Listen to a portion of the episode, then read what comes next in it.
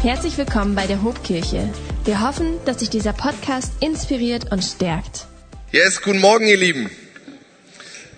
Ich freue mich mit euch gemeinsam Gottesdienst feiern zu können und in einer richtig coolen Predigtserie den dritten Teil zu starten heute Morgen. Wir sind in einer Predigtserie, die wir genannt haben Gott in 3D und wir machen uns auf die Suche nach Learnings, die wir ziehen können aus der Apostelgeschichte für unser Leben. Weißt du, die Apostelgeschichte ist eigentlich die Geschichte des Heiligen Geistes. Es ist die Geschichte dessen, was der Heilige Geist tut, was er zu tun vermag. Und wir wollen lernen davon und Dinge für unser Leben mitnehmen. Weißt du, das Leben, das christliche Leben ist, ist, ist sowieso ein Leben im Heiligen Geist. Das christliche Leben ist sowieso ein Leben im Heiligen Geist.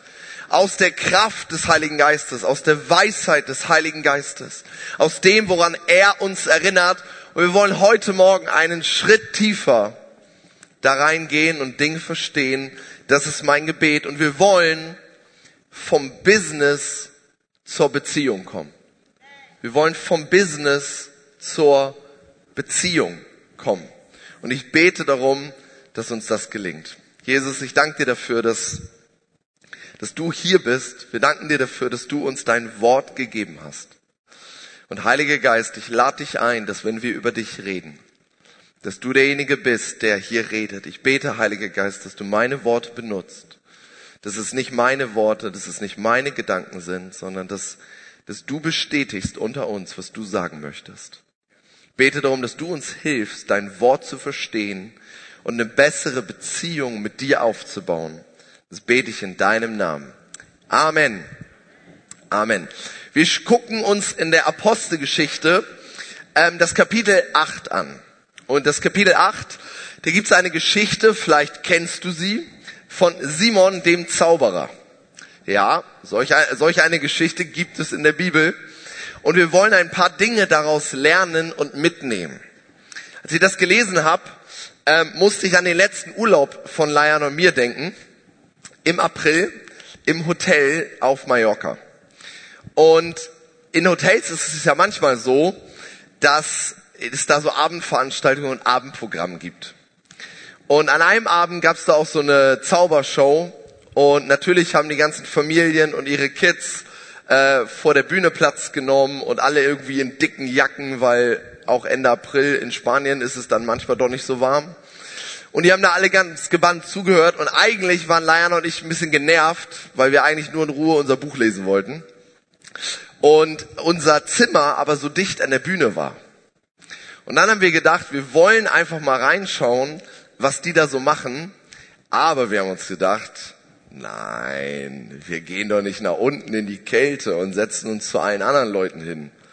Nein, unser Hotelzimmer war so dicht an der Bühne, wir haben uns einfach unsere Stühle geschnappt, sind auf den Hotelflur gegangen, einmal den Gang bis ganz runter und da war ein großes Fenster, von dem aus man die Bühne sehen konnte. Also haben Layan und ich uns unser eigenes Lager auf dem Hotelflur aufgebaut, Stühle hingestellt, Erdbeeren mitgenommen, Weintrauben mitgenommen, Baguette mitgenommen, Getränke mitgenommen und haben uns da unser eigenes Ding gebaut. Wenn du dich jetzt fragst, was für Leute immer so komische Sachen in Hotels machen, dann kann es sein, dass wir das sind. Auf jeden Fall war die Pose richtig cool, weil wir die Bühne von der Seite sehen konnten. Und das ist bei so einer Zaubershow, glaub's mir, viel cooler als von vorne. Weil von vorne siehst du ja all das, was so toll wirken soll, aber von der Seite kannst du hinter jedes Tuch gucken, hinter jede Requisite, hinter jeden Trick und wir haben eigentlich alles gesehen, was die da gemacht haben. Also ich könnte wahrscheinlich das jetzt genauso gut. Ich bin mir ganz sicher, aber heute Morgen zeige ich euch es nicht. Aber Freunde, genauso wie da wollen wir hinter die Kulissen gucken von dem, was die da gemacht haben. Und genauso bei Simon dem Zauberer. Denn was wir lesen werden gleich, ist, dass Simon der Zauberer in seinem Glauben nicht aufrichtig war. dass ihm eine ganz bestimmte Sache gefehlt hat. Simon wollte eher Business machen. Und was wir heute lesen wollen ist, wir wollen vom Business zur Beziehung kommen. Und wir lesen das mal in Apostelgeschichte 8 und wenn du möchtest, kannst du gern mit mir aufstehen. Wir wollen das Wort Gottes ehren als unseren Leitfaden im Leben und wir steigen ein in Kapitel 8 ab Vers 9. Dort lesen wir, schon seit vielen Jahren lebte in dieser Stadt Simon ein Magier, der sich für etwas Besonderes hielt. Mit seiner Zauberei zog er die Leute in seinen Bann. In Samaria nannte ihn jeder, den man fragte, nur den Großen, die Kraft Gottes. Durch die Zauberkünste besaß er großen Einfluss, denn er hatte viele Anhänger. Doch nun glaubten die Menschen an die Botschaft vom Reich Gottes und vom Namen Jesus Christus, die Philippus predigte. Vorher war Simon der Star, jetzt haben die Leute die Botschaft von Jesus gehört. Viele Männer und Frauen ließen sich taufen. Auch Simon wurde gläubig und empfing die Taufe. Er begann Philippus auf Schritt und Tritt zu folgen und staunte über die großartigen Wunder und Zeichen, die dieser vollbrachte. Und hier bleiben wir einmal ganz kurz stehen. Ihr könnt euch gerne setzen. Was war passiert? Simon, der Magier, war in seiner Stadt und in seiner City der Star. Er war der Star. Viele folgten ihm, er beeindruckte die Leute, alle kannten ihn unter dem großen. Und plötzlich bricht sein Geschäftsmodell in sich zusammen, weil die Menschen von Jesus Christus hören und den Heiligen Geist ganz praktisch erleben. Und die Menschen sind fasziniert. Sie glauben an diese neue Botschaft vom Retter Jesus Christus und sie lassen sich taufen. Und das passt Simon eigentlich nicht ganz in den Kram, weil bisher war er doch der Star der Show. Und dann sehen wir ihn, wie fasziniert er ist. Wow, wenn ich das auch könnte, dann könnte ich zaubern und den Heiligen Geist. Das ist ja der Wahnsinn. Und dann kommt eine Szene, die wir gleich noch lesen werden. Aber vorher schicken die Apostel Petrus und Johannes nach Samarien, weil sie gehört haben, da entdecken Leute den Heiligen Geist, dann nehmen sie die Botschaft von Jesus Christus an. Und sie entsenden die Apostel, damit sie ihnen die Hände auflegen und auch die Kraft des Heiligen Geistes empfangen. Und das lese ich uns nochmal weiter. Bis dahin war der Heilige Geist noch auf keinen von ihnen herabgekommen. Sie waren nur auf den Namen von Jesus, dem Herrn, getauft worden.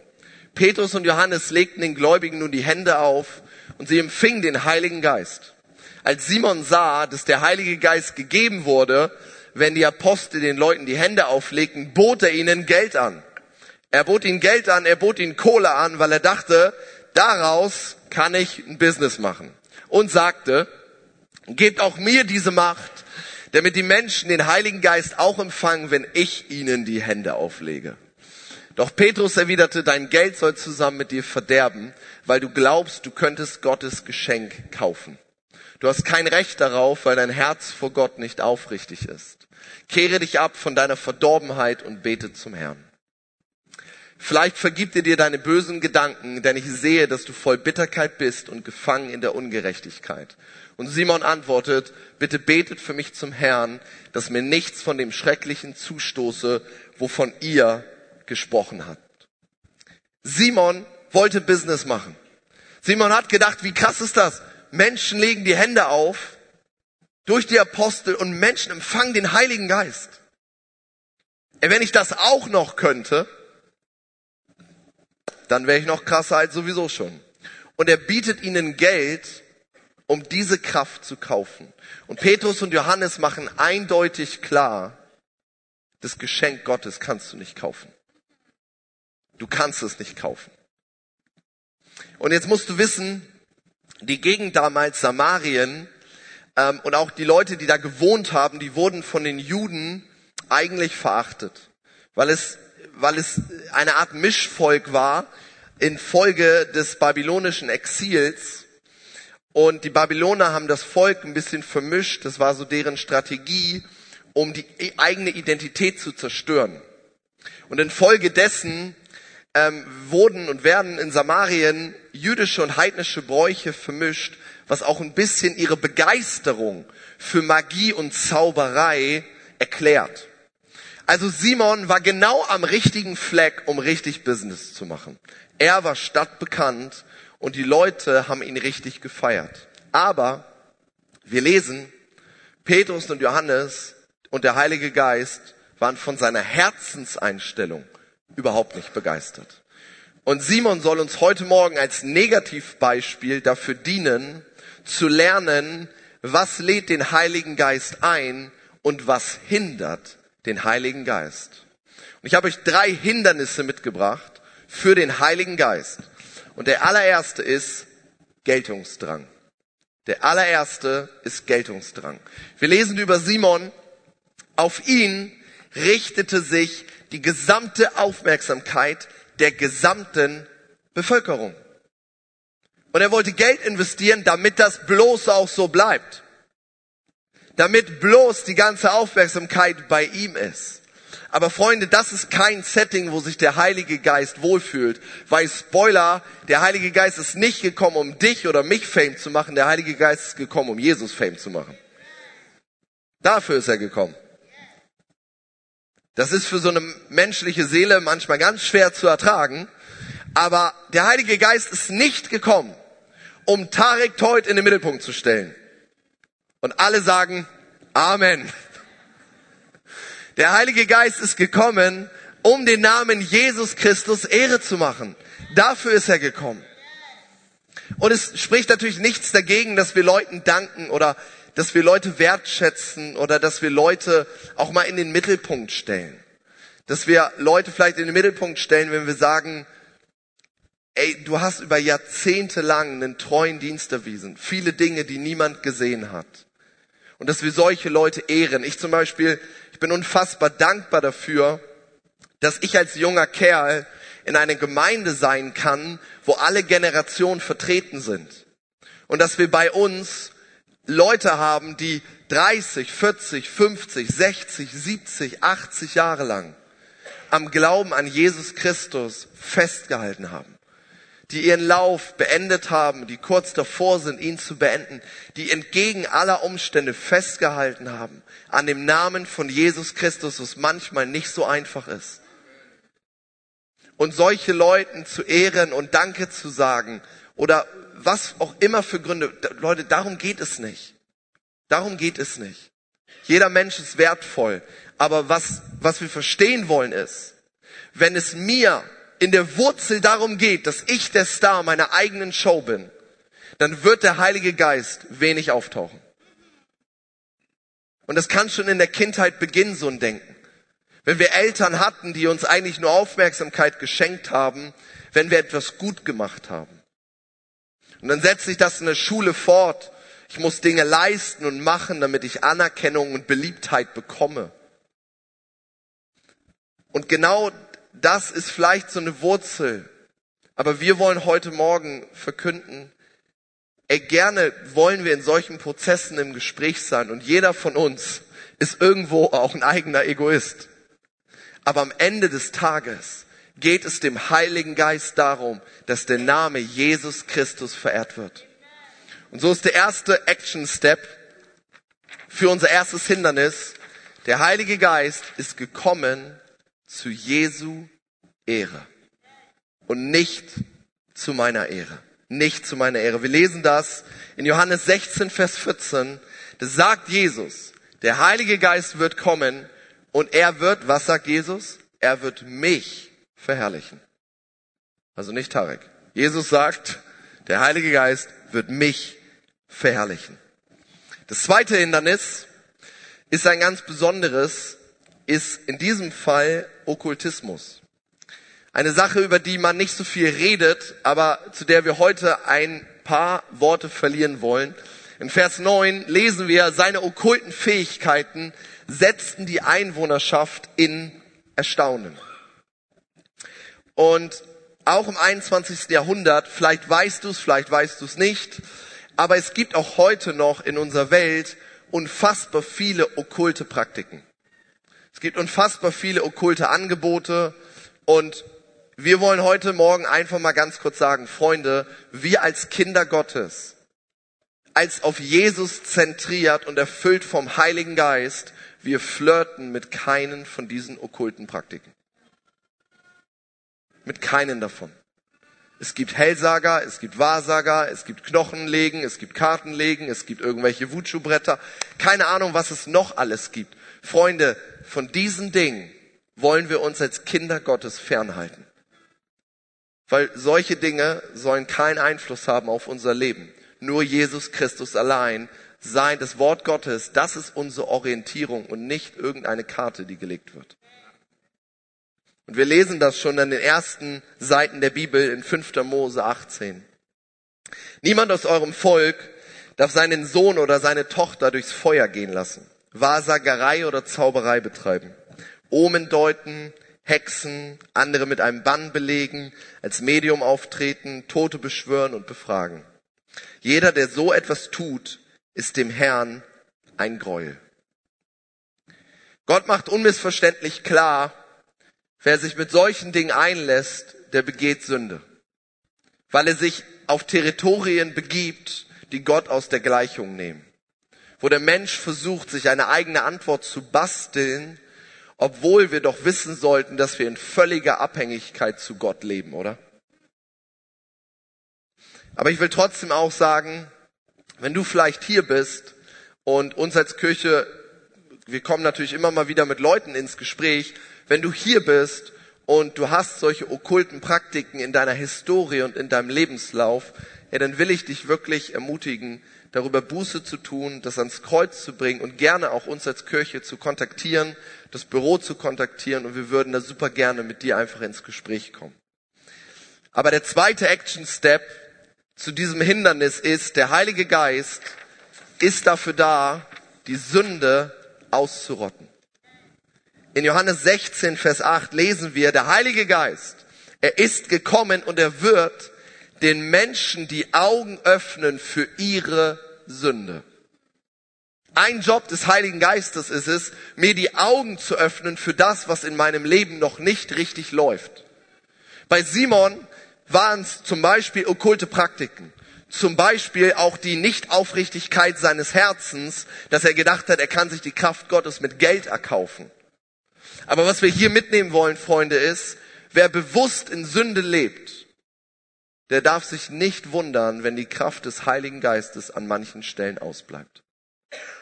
Wir alle sind Sünder und wir alle empfangen Vergebung von Jesus, aber wer bewusst und vorsätzlich und immer wieder in Sünde lebt, der darf sich nicht wundern, dass der Heilige Geist sich mit seinem Wirken ein, vielleicht ein bisschen in den Hintergrund rückt. Und was wir machen wollen, Freunde, ich, ich finde es so cool, wenn wir als Kirche Leute sind, die für authentische Nachfolge bekannt sind. Nein, uns wird nicht alles gelingen. Aber wie cool wäre das, wenn Leute aus Bremen und Umgebung über die Hobkirche sagen, das sind Leute, die versuchen authentisch nachzufolgen. Das sind Leute, die versuchen ehrlich nachzufolgen. Das sind Leute, die versuchen ihr Bestes zu geben, Jesus Christus zu ehren und ihm treu zu sein. Hey, das wäre doch was, oder? Hey, und es gibt so einen schönen Spruch, Charakter zeigt sich, wenn niemand hinschaut. Charakter zeigt sich, wenn niemand hinguckt. Tarek, wie bist du drauf, wenn niemand hinguckt? Was sind deine Absichten, wenn, wenn niemand zuschaut? Wie verhältst du dich, wie denkst du, wenn es niemals auffliegen würde? Der Heilige Geist und Gott sind trotzdem da. Und ich wünsche mir echt so eine Kirche, die sagt, egal wo ich bin, egal was ich mache, egal wer mir zuguckt, ich versuche die Leitung des Heiligen Geistes ernst zu nehmen, wahrzunehmen und authentisch dem Namen Jesus Christus nachzufolgen. Hey, lass uns so unterwegs sein. Der dritte Punkt, das dritte Hindernis womit Simon ein großes Problem hatte, war Fake-Glaube. Wir lesen Vers 19, gebt mir Anteil an dieser Kraft. Simon war auf der Suche nach Kraft, aber er wollte keine echte Herzensveränderung. Wir lesen das in Vers 24. Dort sagt er, betet für mich zum Herrn, dass nichts von dem, was du gesagt hast, über mich kommt. Freunde, das ist keine echte Reue. Das ist keine echte Buße. Das ist keine echte Umkehr. Das ist nur jemand, der Schiss hat vor Konsequenzen. Das ist keine echte Umkehr. Das ist keine echte Buße. Das ist jemand, der Schiss hat vor Konsequenzen. Wir lesen in Titus 1, 16, solche Leute behaupten, Gott zu kennen, verleugnen ihn aber durch die ganze Art, wie sie leben. Entscheidend ist nicht, was wir reden, entscheidend ist, was wir leben. Entscheidend ist, was wir leben. Was leben wir, wenn niemand hinguckt? Was leben wir in unseren Familien, in unseren Freundschaften? Was leben wir in der Kirche? Was für PS bringen wir auf die Straße? Ist es ehrlich? Ist es aufrichtig? Ist es authentisch? Freunde, wir können 100 Jahre lang in eine Kirche gehen und wir können Jesus trotzdem nicht kennen. Wir können hundertmal Ja sagen zu Jesus und seine Weisungen in unserem Alltag trotzdem nicht folgen. All diese Dinge gehen und wir wollen sie nicht tun. Simon hat gedacht, er kann sich, Simon hat gedacht, er kann sich Dinge erkaufen. Er kann die Herzensveränderung umgehen. Er kann die Jesus-Nachfolge umgehen und er holt sich einfach direkt die Kraft. Freunde, Simon war interessiert an der Kraft, aber nicht interessiert am Kraftgeber. Er war interessiert an der Kraft, aber nicht interessiert an dem Kraftgeber. Das ist ein Riesenunterschied. Das ist ein Riesenunterschied. Kennst du so, kennst du 110 Christen? Die rufen nur oben an, wenn es Probleme gibt. Ja. Freunde, nicht falsch verstehen. Die, die Bibel ermutigt uns dazu, zu Gott zu schreien, zu beten, wenn wir in Not sind. Das wollen wir und das sollen wir und das dürfen wir tun. Aber dann haben wir den ganzen Punkt, der, wenn, wenn es dabei bleibt, haben wir den ganzen Punkt der Bibel nicht verstanden. Weil es geht nicht um ein Notfallbusiness, es geht um eine Beziehung. Und ich hoffe, dass wir kein Club sind von 110 Christen. Guck mal deinen Nachbar an. Ist das Spaß? Spaß. Spaß, Spaß, Spaß, Spaß. Freunde, wir wollen so einen Club nicht sein. Und als ich daran gedacht habe, musste ich ganz praktisch an eine Geschichte aus der Bibel denken. An Maria und Martha. Das ist ein, ein Schwesternpaar. Und Martha, Jesus kommt zu Besuch. Und Martha, wahrscheinlich völlig gut gemeint, ähm, sie bereitet Dinge vor. Sie wird proaktiv. Sie arbeitet, sie macht und sie tut, um ein gutes Setting zu kreieren. An sich Super cool, super toll, vielen Dank, ich hätte gern mitgegessen. Maria sitzt zu den Füßen von Jesus. Und Martha stört das. Martha arbeitet die ganze Zeit und Maria sitzt einfach nur zu den Füßen von Jesus. Und dann geht sie zu Jesus hin und beschwert sich darüber. Und Jesus sagt, Maria hat das Bessere erwählt. Und im Übrigen, Freunde, war das eine war das eine ganz typische Pose für die damaligen Jünger. Wenn die Lehrer, die Rabbi der damaligen Zeit gelehrt haben, dann war es üblich, dass die Schüler sich einfach hingesetzt haben auf den Boden zu ihren Füßen und zugehört haben, sich gelehrt haben. Wir lesen nichts davon, dass Maria Fragen gestellt hat oder dass Maria diskutiert hat. Wir lesen einfach nur davon, dass Maria zu den Füßen von Jesus saß. Und auf der einen Seite haben wir so einen Simon, der schnell die Kraft wollte. Und auf der anderen Seite haben wir eine Maria, die zu den Füßen von Jesus sitzt und einfach nur bei ihm sein möchte, einfach nur zuhören möchte, einfach nur Beziehung pflegt. Und dessen ist der dritte Action Step zu unserem dritten Hindernis ein einziges Wort, Beziehung. Hey, wir wollen vom Business zur Beziehung kommen. Hey Freunde, wir wollen nicht nur Kraft von Jesus, Wir wollen Beziehung mit Jesus. Verstehst du den Unterschied? Ich will nicht nur Kraft von Jesus, ich will Beziehung mit Jesus. Hey, ich will nicht nur das Wunder von Jesus, ich will auch den Wundergeber kennenlernen. Ich will nicht nur die Versorgung von Jesus, ich will auch den Versorger kennenlernen. Freunde, das ist ein Riesenunterschied. Das ist ein Riesenunterschied. Und in den allerersten Seiten der Bibel, da lesen wir das Garten Eden, Adam und Eva. Gott kommt in den Garten und hat Gemeinschaft, Beziehung und Unterredung mit seiner Schöpfung. Und dann kommt Sünde als Beziehungsproblem in die Welt und stört eine Beziehung zwischen Menschen und Gott. Und dann sendet Gott seinen Sohn Jesus Christus als Retter, um eine Beziehung wiederherzustellen. Das, was wir haben, ist an vielen Stellen ein Beziehungsproblem zu unserem Schöpfer. Und was unser Schöpfer sich wünscht, ist am Ende des Tages Beziehung, Beziehung, Beziehung, Kennenlernen, Intimität, Reden, Zeit verbringen mit seinen Kindern. Hey, 110 Christ sein, das ist so ein Business-Ding. Was Gott sich wünscht, ist, sind Kinder aus unserer Kirche, die Beziehung mit ihm haben. Ich war gestern spazieren und irgendwann habe ich mich gefragt, warum stehst du eigentlich da? Ich hatte, ich, also ich wollte beten. Ich hatte, ich hatte gar kein Gebetsanliegen. Ähm, ich hatte kein Notizbuch mit.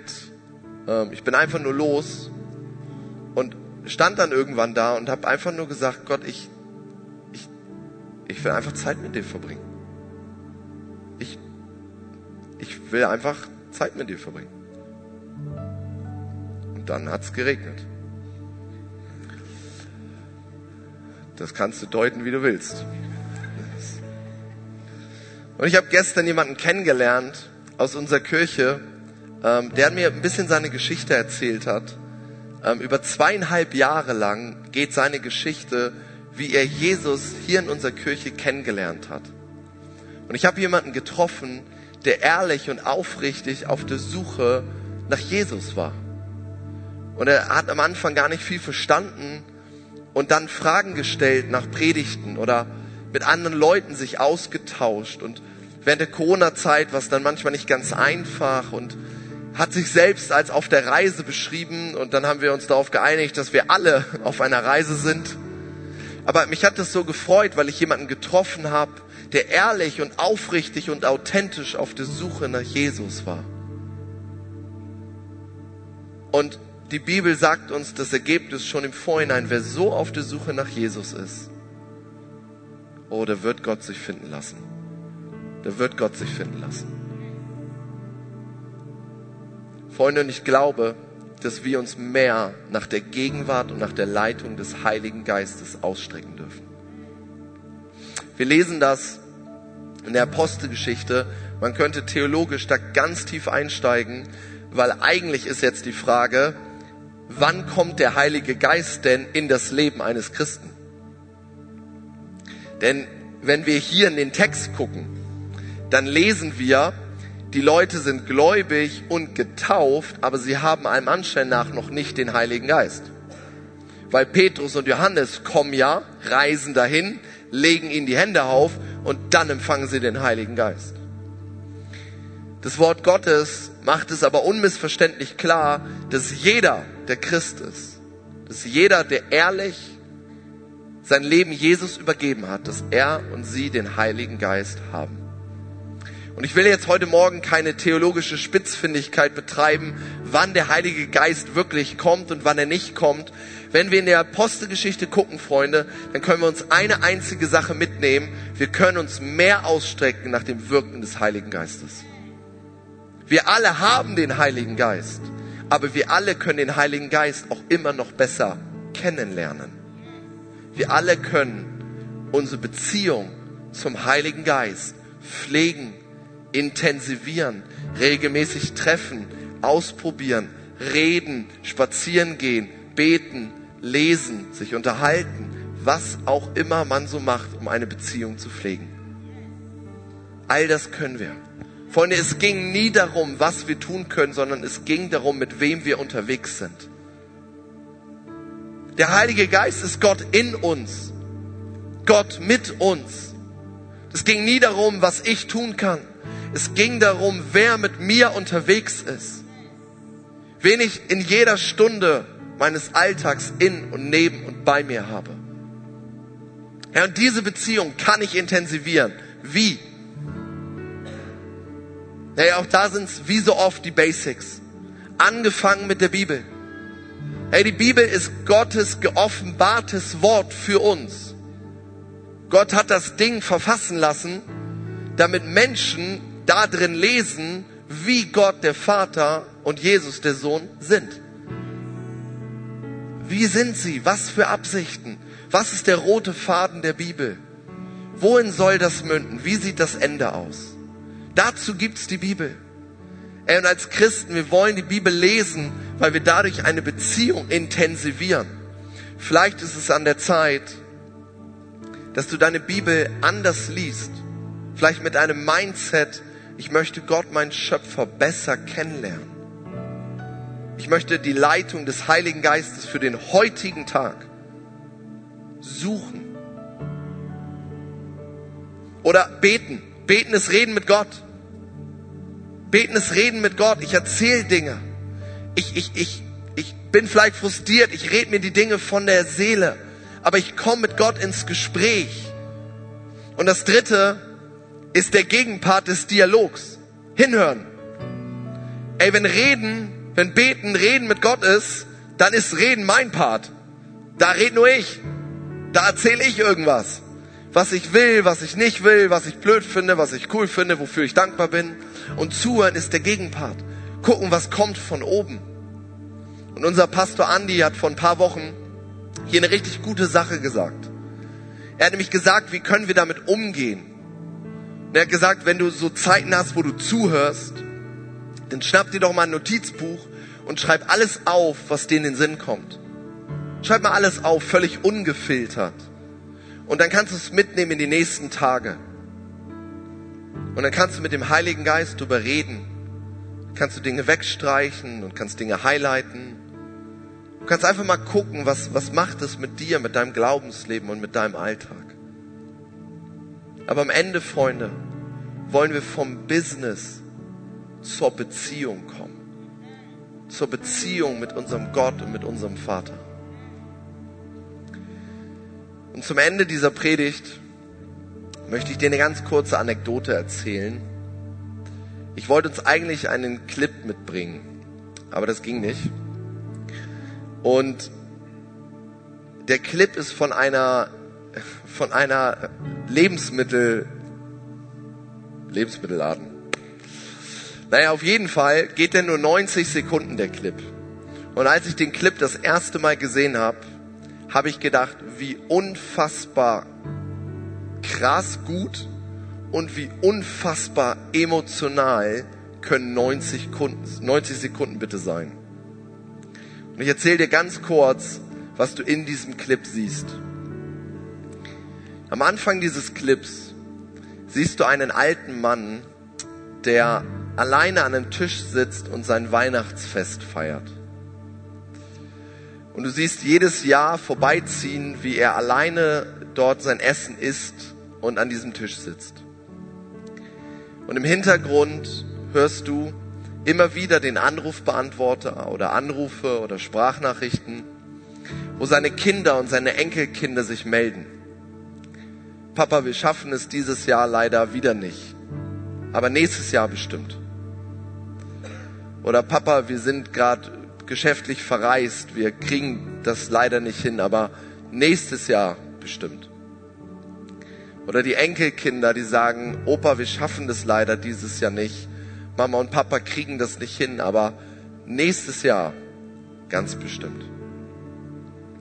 Und in der nächsten Szene siehst du verschiedene Menschen an verschiedenen Orten der Welt, wie sie auf einmal eine Nachricht kriegen oder eine Karte in der Hand halten und du siehst, dass die Menschen frustriert sind, dass sie verwirrt sind, dass sie fassungslos sind und dass sie traurig sind. Weil was sie in den Händen halten, ist die Todesanzeige ihres Vaters und ihres Großvaters. Und die nächste Szene, die man sieht, ist die Familie, die aus allen Ecken der Welt zusammenkommt, um die Beerdigung von ihrem Vater und von ihrem Großvater zu feiern. Und nach der Beerdigung, du siehst alle immer noch in schwarzen Trauerkleidern und Anzügen, kommen sie in das, kommen sie in das Haus von ihrem Vater. Wahrscheinlich das Haus, wo sie alle aufgewachsen sind. Und dann biegen sie um eine Ecke und auf einmal sehen sie einen reich gedeckten Tisch mit Kerzen. Und plötzlich kommt hinter der Ecke ihr totgeglaubter Vater umher. Und alle Leute sind fassungslos und der Opa sagt nur eine einzige Sache. Wie hätte ich euch denn sonst alle hier versammeln sollen? Und der Opa in dieser Geschichte und in diesem kurzen Clip, der hat seinen eigenen Tod gefaked, um endlich seine Familie an einen Tisch zu bekommen. Und als ich diese Geschichte gehört habe, dachte ich, ey, unser Gott, er hat nicht nur seinen Tod gefaked, er hat es durchgezogen und er hat seinen Sohn Jesus Christus in den Tod geschickt, um seine Familie und seine Kinder an einem Tisch zu versammeln. Freunde, das, was wir leben, das, was wir machen, unsere Beziehung zu unserem Vater, unsere Beziehung zu unserem Schöpfer, der Heilige Geist in uns, das ist ein reines Beziehungsding. Es ist keine Religion, das ist kein reines Checkbox abhaken, das ist kein reines Regeln befolgen. Wir gelangen mehr in die Kraft und in die Tiefe des Heiligen Geistes, wenn wir anfangen, uns an einen Tisch zu setzen und unseren Vater und den Heiligen Geist besser kennenzulernen. Besser kennenzulernen. Komm, ich lade euch ein, gerne mit mir aufzustehen. Wir wollen Lobpreis machen. Wir wollen den Gott suchen, für den wir hier sind, der unser Leiter, der unser Retter ist. Und ich will dich einladen, wenn du hier bist und du hast keine Beziehung zu diesem Gott, du hast keine Beziehung zum Heiligen Geist, du hast dein Leben noch nicht Jesus Christus übergeben, hey, dann lade ich dich ein, dass du das heute Morgen tun kannst und ich, wir würden total gerne einfach mit dir beten und dich kennenlernen. Vielleicht machen wir das so und wir können vielleicht alle mal unsere Augen schließen. Und wenn du hier bist und du kennst Jesus Christus noch nicht, aber du merkst vielleicht gerade auch an dir oder in dir, dass du Jesus kennenlernen möchtest, dass da etwas an deinem Herzen arbeitet, dass vielleicht der Heilige Geist ist, der der versucht dir zu sagen, komm nach Hause, komm zu deinem Vater, komm zu deinem Gott, tret wieder in diese Beziehung zu deinem Schöpfer. Hey, wenn das dich betrifft, dann würde ich dich bitten, dir vielleicht einfach ganz kurz mir deine Hand zu zeigen, nicht für mich oder für deinen Nachbarn, aber einfach, dass wir zusammen beten können von hier vorne und dann möchte ich ein Gebet sprechen und formulieren, dass du gerne mitsprechen kannst, wenn du möchtest. Also wenn du hier bist und du möchtest Jesus dein Leben geben, vielleicht zum ersten Mal, dann zeig mir jetzt einfach kurz deine Hand. Heb sie einfach hoch und dann wollen wir, wollen wir gemeinsam beten. Ja, Dankeschön. Sehr cool, sehr cool, sehr cool. Ja, wir freuen uns, wenn Menschen in die Gegenwart Gottes kommen. Wir freuen uns, wenn Menschen in die Gegenwart Gottes kommen. Herr, und dann lass uns beten, Freunde. Ich werde vorbeten. Du kannst gerne diese Worte benutzen kannst auch in deinem Herzen dein eigenes Gebet beten. Das Gebet ist eine Sache zwischen dir und Gott, in der du sagst, ich möchte dir Gott nachfolgen. Und dann wollen wir es praktisch werden lassen. Wir wollen in den Lobpreis gehen. Wir wollen Gott suchen, wollen den Heiligen Geist suchen und jetzt wollen wir beten. Und wir sprechen, Herr Jesus, danke für deine Gnade. Bitte vergib du mir meine Sünden. Ich möchte mit dir heute in Beziehung treten. Und ich möchte dich besser kennenlernen. Bitte mach du mich zu einem deiner Kinder. Du sollst mein Gott sein und ich möchte dir folgen. Das bete ich aus aufrichtigem Herzen. Im Namen Jesu. Amen. Amen. Wenn dich dieser Podcast gesegnet hat, würden wir gern deine Geschichte hören. Schreib uns doch unter hallo@ho.de oder noch besser, schau einfach mal persönlich bei uns vorbei. Wir freuen uns auf dich.